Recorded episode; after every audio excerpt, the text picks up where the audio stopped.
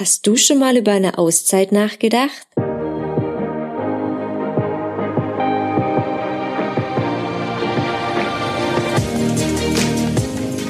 Hallo und herzlich willkommen zu meinem Podcast Auszeit, raus aus dem Alltag. Ja, das ist die allererste offizielle Episode und ich freue mich total. Schön, dass du reinhörst. Mein Name ist Patricia und mein heutiger Gast, mein allererster Gast ist die Elisa. Und Elisa und ich, wir kennen uns beide leider nicht persönlich, sondern ich bin durch Elisas Blog auf sie aufmerksam geworden. Ich fand ihn echt interessant und habe sie daher gebeten, Gast in meinem Podcast zu sein. Ja, Elisa ist 36 Jahre alt, sie hat Japanologie studiert und sich während ihres Studiums dazu entschieden, sich eine Auszeit zu nehmen und diese an einer Sprachschule in Japan zu verbringen. Erfahre, wie es ihr dabei erging und in welches Fettnäpfchen sie gleich zu Beginn getreten ist. Viel Spaß beim Zuhören. Konnichiwa. Konnichiwa. Hajimemashite, Lisa des. Yoroshiku onegaishimasu. oh je, alles, was ich jetzt noch sagen kann, ist Watashi wa Patricia des. Hast du das verstanden? Ja. Echt? Ja. Oh mein Gott, oh mein Gott. Das ist so ziemlich das Einzige, was ich auf Japanisch sagen kann. Ähm, ja, bin ich ganz stolz, dass ich das auch noch einigermaßen gut wahrscheinlich ausgesprochen habe. Sehr gut. Cool. naja, aber ja, genug von diesem kleinen Smalltalk jetzt erstmal. Ähm, lass uns doch gleich zum Wesentlichen kommen. Und zwar geht's um deine Auszeit.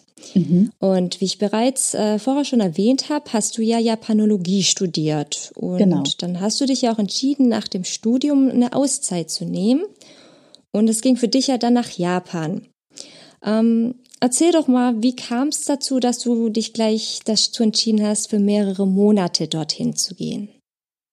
Also es war so, es war tatsächlich quasi zur Hälfte des Studiums nach meiner Zwischenprüfung, mhm. wo die meisten Leute Nein, das stimmt eigentlich nicht die meisten. Aber die meisten versuchen dann mit einem Stipendium ein Jahr lang an einer japanischen Uni zu studieren. Okay. Und das hat bei mir leider nicht geklappt. Aber ich wollte unbedingt nach Japan. Man muss sagen, ich war zuvor nie da. Ich habe Japanologie studiert, ohne jemals das Land besucht zu haben. Und ich sage immer, es war Liebe auf Vorschuss. Ich habe einfach mich darauf verlassen, dass es mir gefallen wird. Ach krass. war dann an einem Punkt, ähm, wo ich auch gerne mal in eben diesem Land meiner Träume länger leben wollte und vor allen Dingen die Sprache lernen. Und deswegen habe ich mich gegen diesen Weg entschieden, den die anderen alle gemacht haben mit der Uni und habe mir stattdessen eine Sprachschule gesucht, nachdem mir jemand anders davon erzählt hat, dass es sowas gibt und dass es empfehlenswert ist.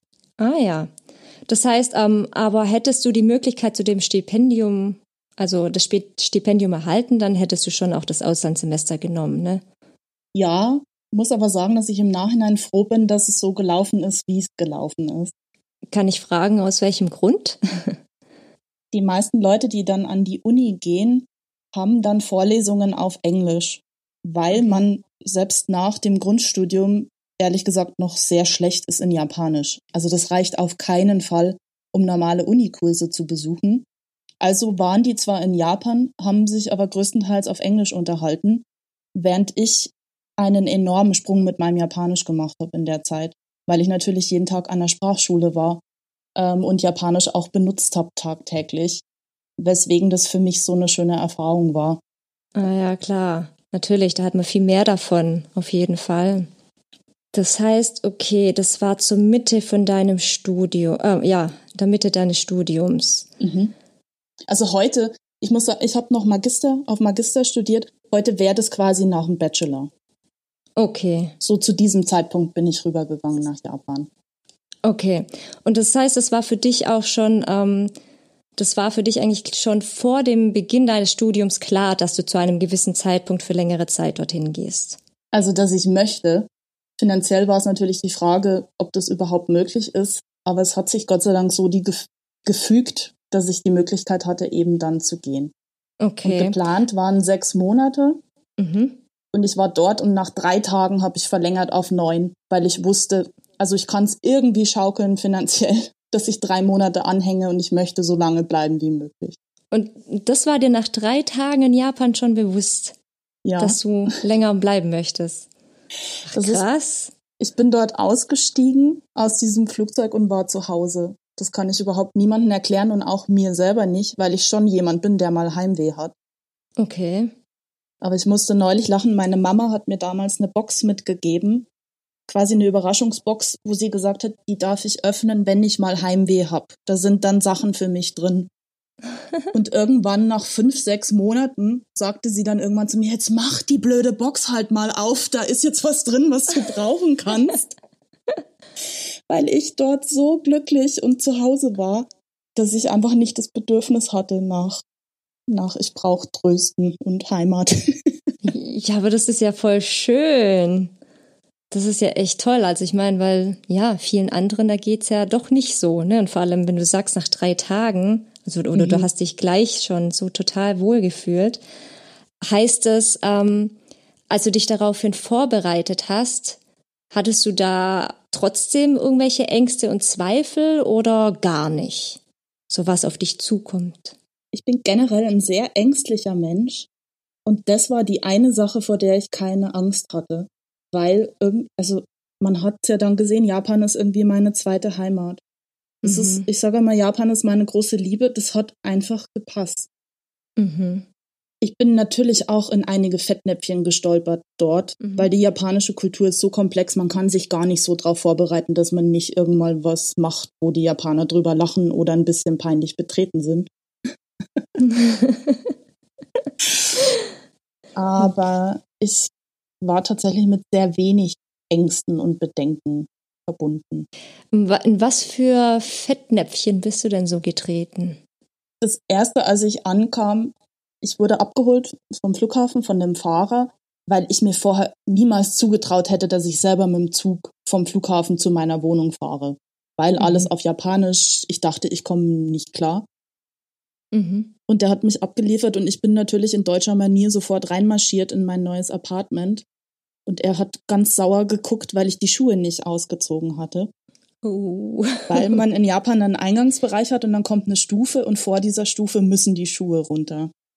Und das hat was mit Reinheit zu tun, mhm. das im Japanischen ganz wichtig ist. Und der Klassiker, was jedem irgendwann in einer Japanreise oder bei einem längeren Aufenthalt passiert ist, es gibt extra Hausschuhe für die Toilette. Wirklich? Weil die Toilette ein unreiner Ort ist. Ach nee, das habe ich jetzt auch noch nie gehört. Und also ich, also ich meine, dass die Toilette ein unreiner Ort ist, okay, aber dass es dafür extra Hausschuhe gibt, ist ja echt krass. Genau, und du siehst, dass die Toilette besetzt ist, weil außerhalb eben normale Hausschuhe stehen. Ah. Und drin zieht man quasi dann die so, so ganz Gummi, gummiartige Hausschuhe sind es, die zieht man dann für die Toilette an. Ah ja, oh, das ist und ja es passiert natürlich jedem irgendwann, dass er vergisst, danach wieder die, die Hausschuhe zu wechseln und dann mit den, mit den Toilettenhausschuhen ins Wohnzimmer wandert. Aber das oh, nehmen oh. die Japaner relativ cool. Ah, okay, immerhin. also auch in den Restaurants kann es eben sein, dass du dann in den Essbereich läufst mit diesen Toilettenschuhen. Ach, das ist auch in öffentlichen mhm. Gebäuden. Ach so. Ach je. Das ist natürlich nicht überall so, aber wenn du in so einem klassischen japanischen Restaurant mhm. bist mit so Reismatten auch, auf denen man sitzt, okay. dann ist die Wahrscheinlichkeit hoch, dass du diese furchtbaren hässlichen Gummischlappen auf dem Klo stehen hast. Das ist ja echt interessant. Habe ich echt noch nie gehört. Ist ja witzig.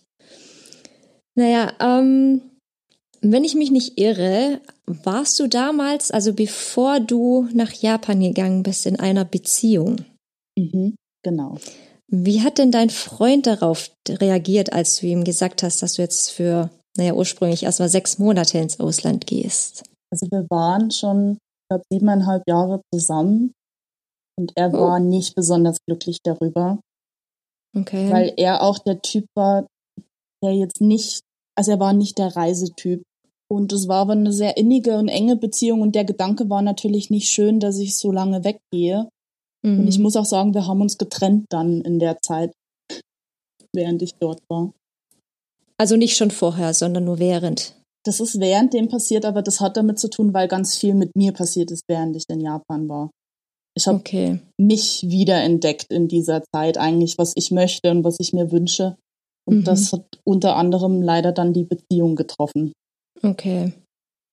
Ja, weißt du noch, wie deine Eltern und Freunde darauf reagiert haben, als du gesagt hast, ja, ich bin jetzt dann mal eine Weile weg? Traurig, aber sehr cool. Ich bin ja da sehr stolz auf meine Eltern, die mich immer unterstützt haben, selbst als ich gekommen bin und gesagt habe, ich studiere Japanologie. Das ist ja eher was sehr Ungewöhnliches. Ja, ja. Und die sind bis heute ganz stolz auf mich, dass ich ja ohne mit der Wimpern zu zucken da in, in so ein exotisch fremdes Land gegangen bin.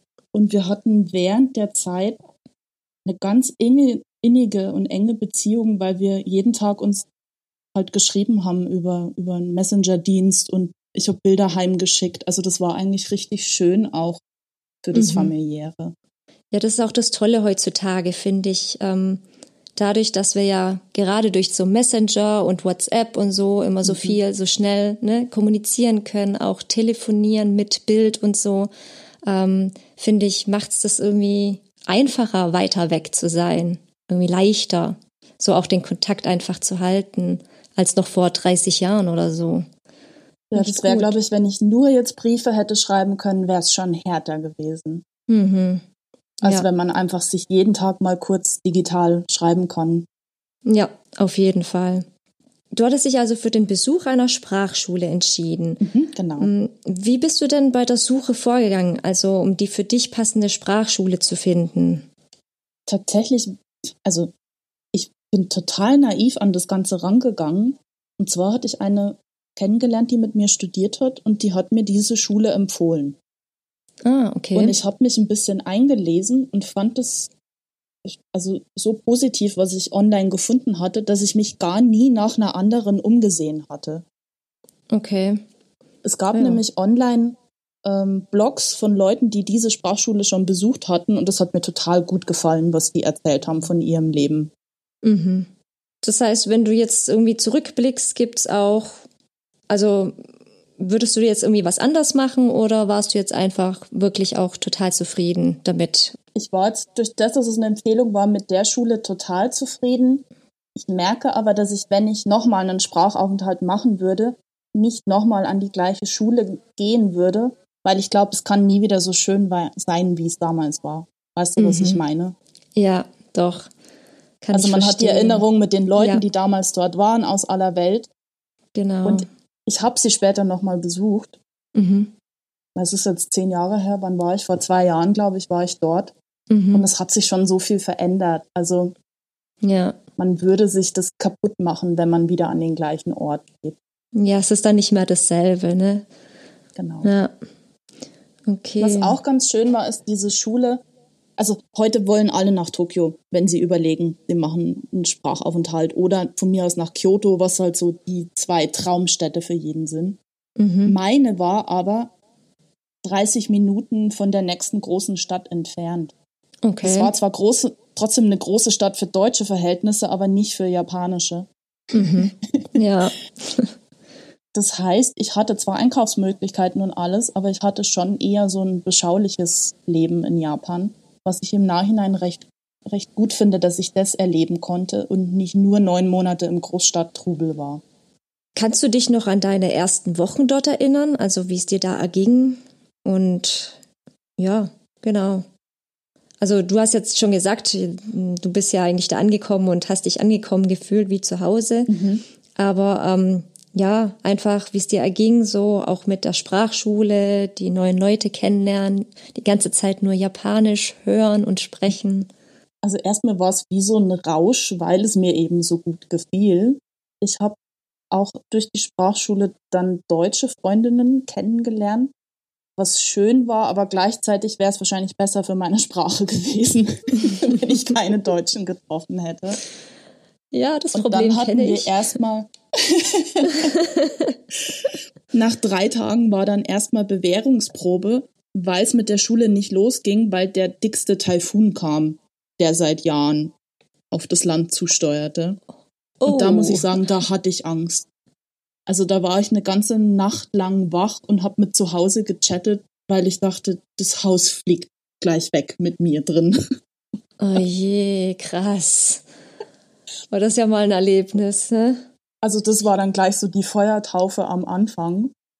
Das, das, du wurdest getestet, ob du bleibst oder nicht. ob ich klarkomme, auch mit genau. Erdbeben und Taifun. Und genau. Aber du hast es geschafft. Ja, sehr schön.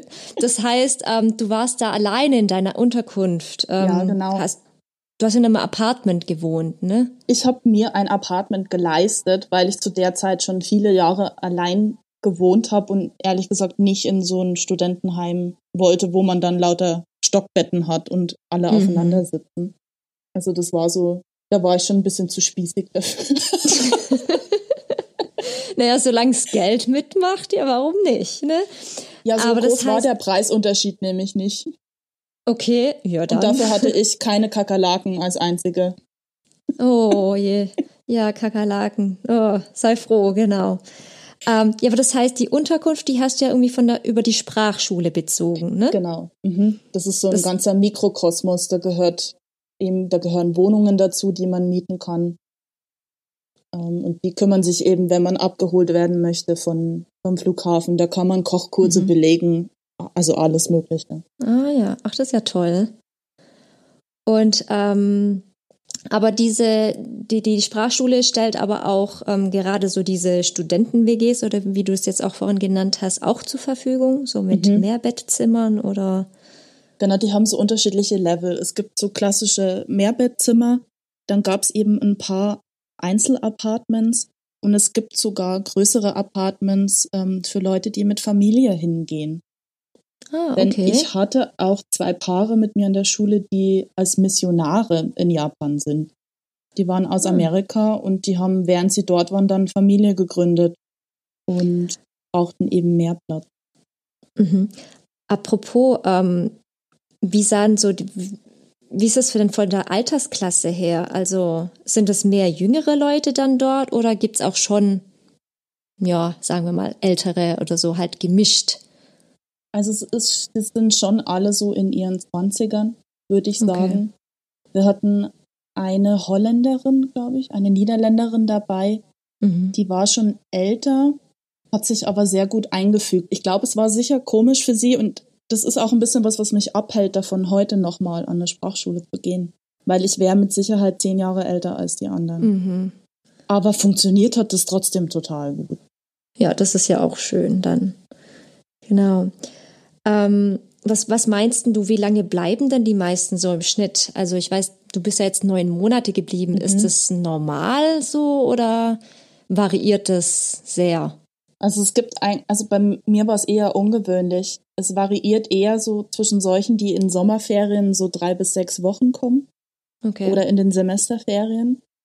Und der Kurs, um tatsächlich Japanisch von Null aufzulernen bis anständiges Level, dauert zwei Jahre. Ui, okay. Und es waren größtenteils Taiwanesen mit mir an der Schule. Mhm. Und die ziehen alle die zwei Jahre durch. Ich Ach, weiß auch nicht genau, also das ist finanziell schon auch eine Leistung. Ja, ja, auf jeden Fall. Ja, das ist auch hier gleich noch ein Stichpunkt, die Finanzen. ähm, ja, aber ich, ich stelle mir das jetzt persönlich ja auch äh, nicht ganz so günstig vor. Und ähm, Kannst du sagen, mit wie viel Geld man so ungefähr rechnen muss, wenn man jetzt neun Monate dort ist und Geld für die Sprachschule, Unterkunft, Essen benötigt und wenn man dann auch noch ein bisschen herumreisen möchte? Also ich kann es leider nicht mehr genau sagen. Es ist nicht so, dass ich im Nachhinein wüsste, das war der Gesamtbeitrag oder Betrag, mhm. den ich gebraucht habe. Aber es sind schon mehrere tausend im Monat. Okay. Ich überlege gerade so, die Wohnung hat ungefähr 550 gekostet. Mhm. Dann hat man die Studiengebühren, das sind ein paar hundert Euro. Dann kommt Essen dazu. Ich weiß ja nicht, ist es arg teuer in Japan? Ich finde, im Supermarkt einkaufen ist teuer und essen gehen ist total günstig. Echt? Das ist eine ganz komische oh. Kluft.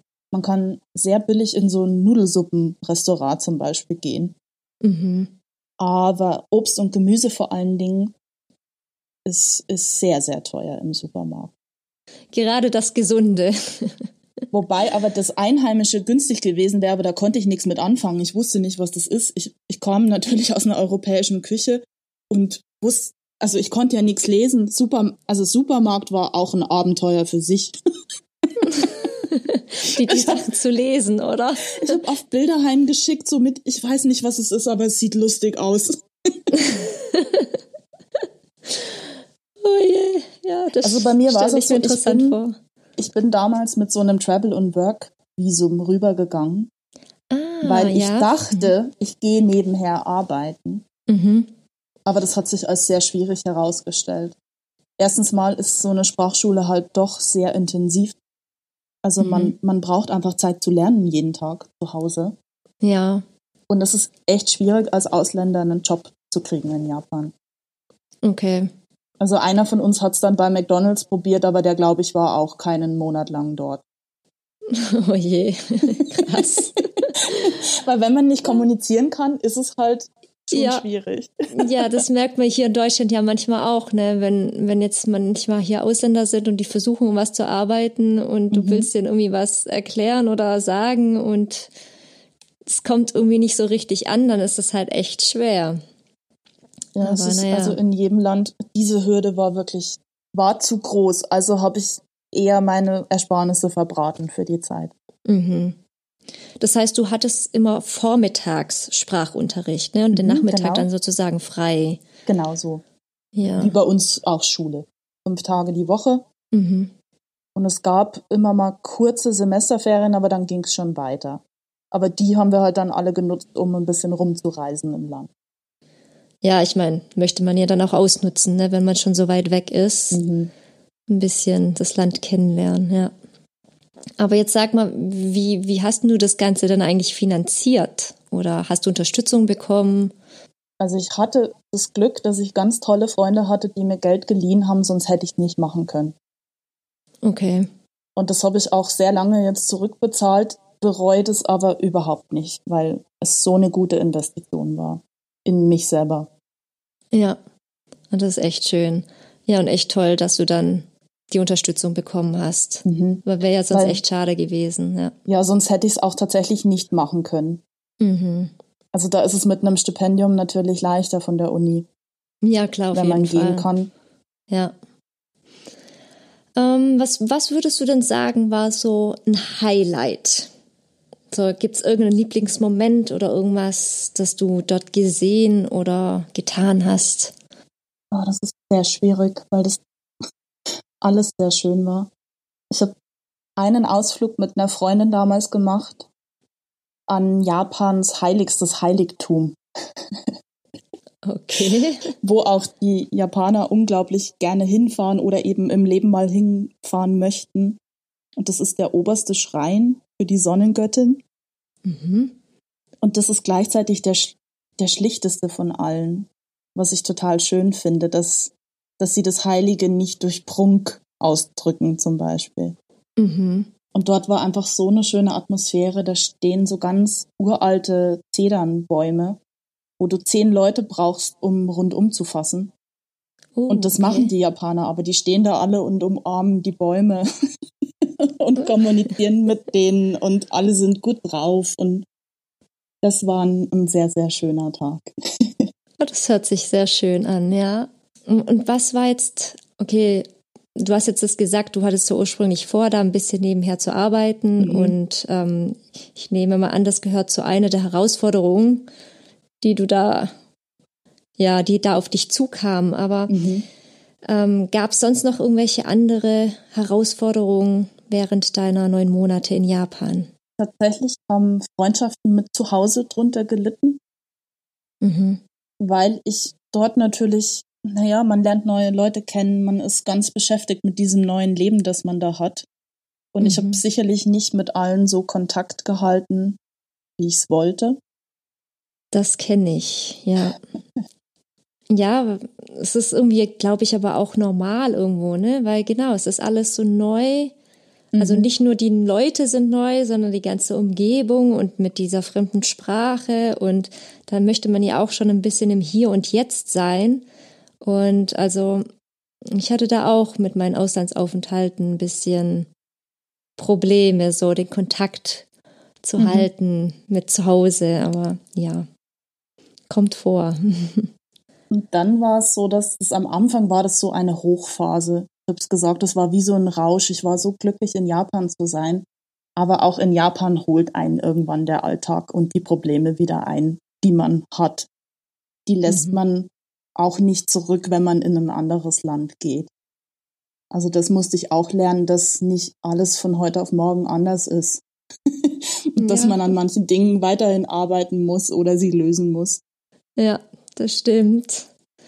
Das heißt, ähm, wie hat dich dein Aufenthalt in Japan geändert? Oder was hat es mit dir gemacht?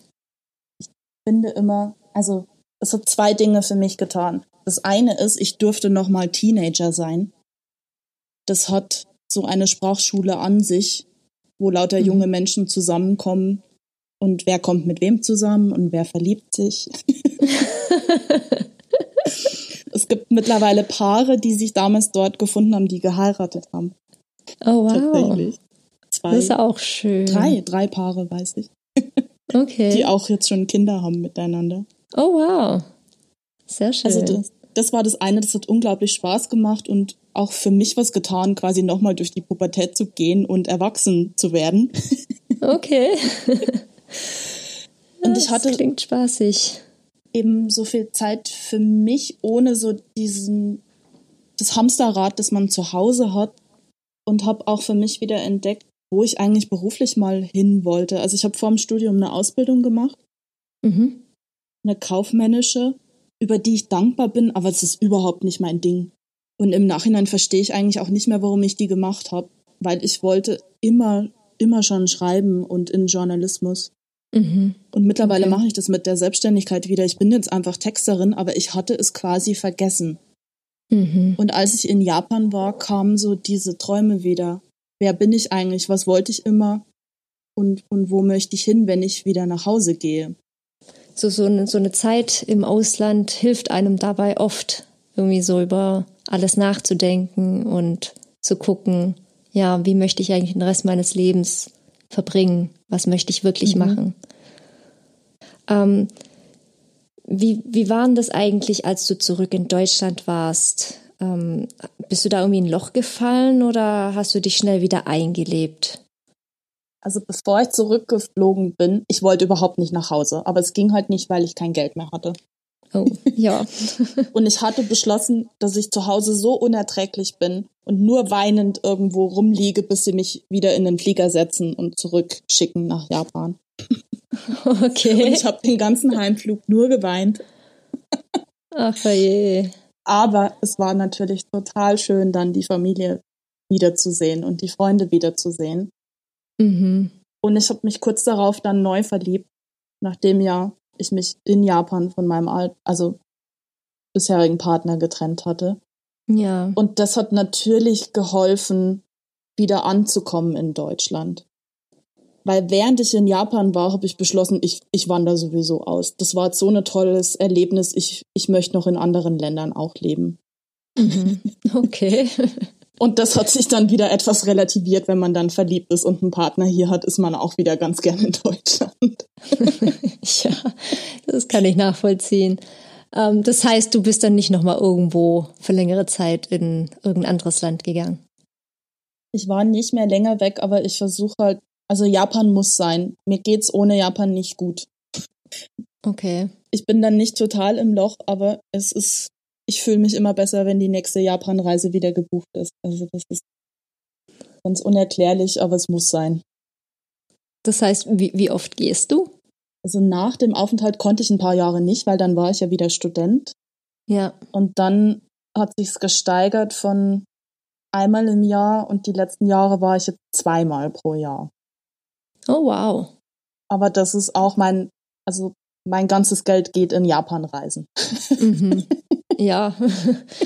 ja, wer zweimal im Jahr geht, ja, da bleibt es nicht so viel übrig für was anderes, oder? Ja. Ja, cool. Ähm, ich komme jetzt auch langsam zum Schluss. Ähm, wollte eigentlich mal noch fragen, hast du noch irgendeinen Tipp für die da draußen, die vielleicht noch davon träumen, sich ja, so eine Auszeit zu nehmen, einfach mal den Alltag hinter sich zu lassen für ein paar Monate, hm, die sich aber halt bisher noch nicht so richtig getraut haben. Sobald der Gedanke da ist, sich dafür entscheiden und Ja dazu sagen und dann fügt sich der Rest. Also so war es bei mir, sobald ich es mal entschieden hatte, kann man anfangen zu planen. Es dauert vielleicht noch, weil natürlich muss man erst das Geld zusammenkratzen. Aber man muss für sich selber die Entscheidung treffen und dann daran arbeiten, dass man es macht. Und es lohnt sich auf alle Fälle. Also wenn dieser Wunsch da ist, ich finde, das ist wirklich eine Erfahrung, die, die jeder mal machen sollte, dass er längere Zeit in einer anderen Kultur mal lebt und sich, ja, mal anschaut, wie ist es denn bei anderen und was kann ich davon lernen, was kann ich davon mitnehmen, was ist bei uns besser. Da bin ich ganz deiner Meinung. Ich finde auch, dass ähm, vor allem noch junge Leute auf jeden Fall mhm. das auf jeden Fall einmal in ihrem Leben gemacht haben sollten. Und es gibt eben immer Möglichkeiten. Also selbst wenn man sich jetzt keine Sprachschule leisten kann, hast du schon mal von dem Worldwide Organic Farming zum Beispiel gehört? Wo das, man so rufen kann, oder? Ja, genau. Ist dann gehe ich eben genau. wohin und helfe auf einer kleinen Farm oder ja. helfe in der Bäckerei und dafür kriege ich Unterkunft und Essen. Ja. Also ja, das ist auch super. Mhm. Man kann es auf alle Fälle möglich machen und ich würde mich einfach nicht entmutigen lassen. Weder von der Sprachbarriere noch von finanziellen Bedenken. Okay. Dann ähm, war es das so für heute auch schon. Ich ja, ich danke dir, liebe Lisa, für das nette Gespräch. Ich danke dir für die Einladung. Gerne. Und ich sage Sayonara. Sayonara. So, das war's dann auch schon. Ich danke dir fürs Zuhören. Wie ich am Anfang bereits erwähnt habe, hat Elisa einen Blog. Du findest ihn unter www.japanliebe.de. Dort findest du viele Informationen über Japan und falls du noch Fragen zu Japan allgemein oder einem Sprachaufenthalt dort hast, dann kannst du dich direkt an Elisa wenden. Elisa ist ebenfalls auf Facebook und Instagram vertreten. Die Links dafür findest du unten in den Show Notes. Und auch dieser Podcast ist auf Instagram vertreten. Folge mir auf Auszeit-Podcast. Ich hoffe, dir hat diese Episode gefallen und hör dir doch am besten gleich die nächste an. Ciao!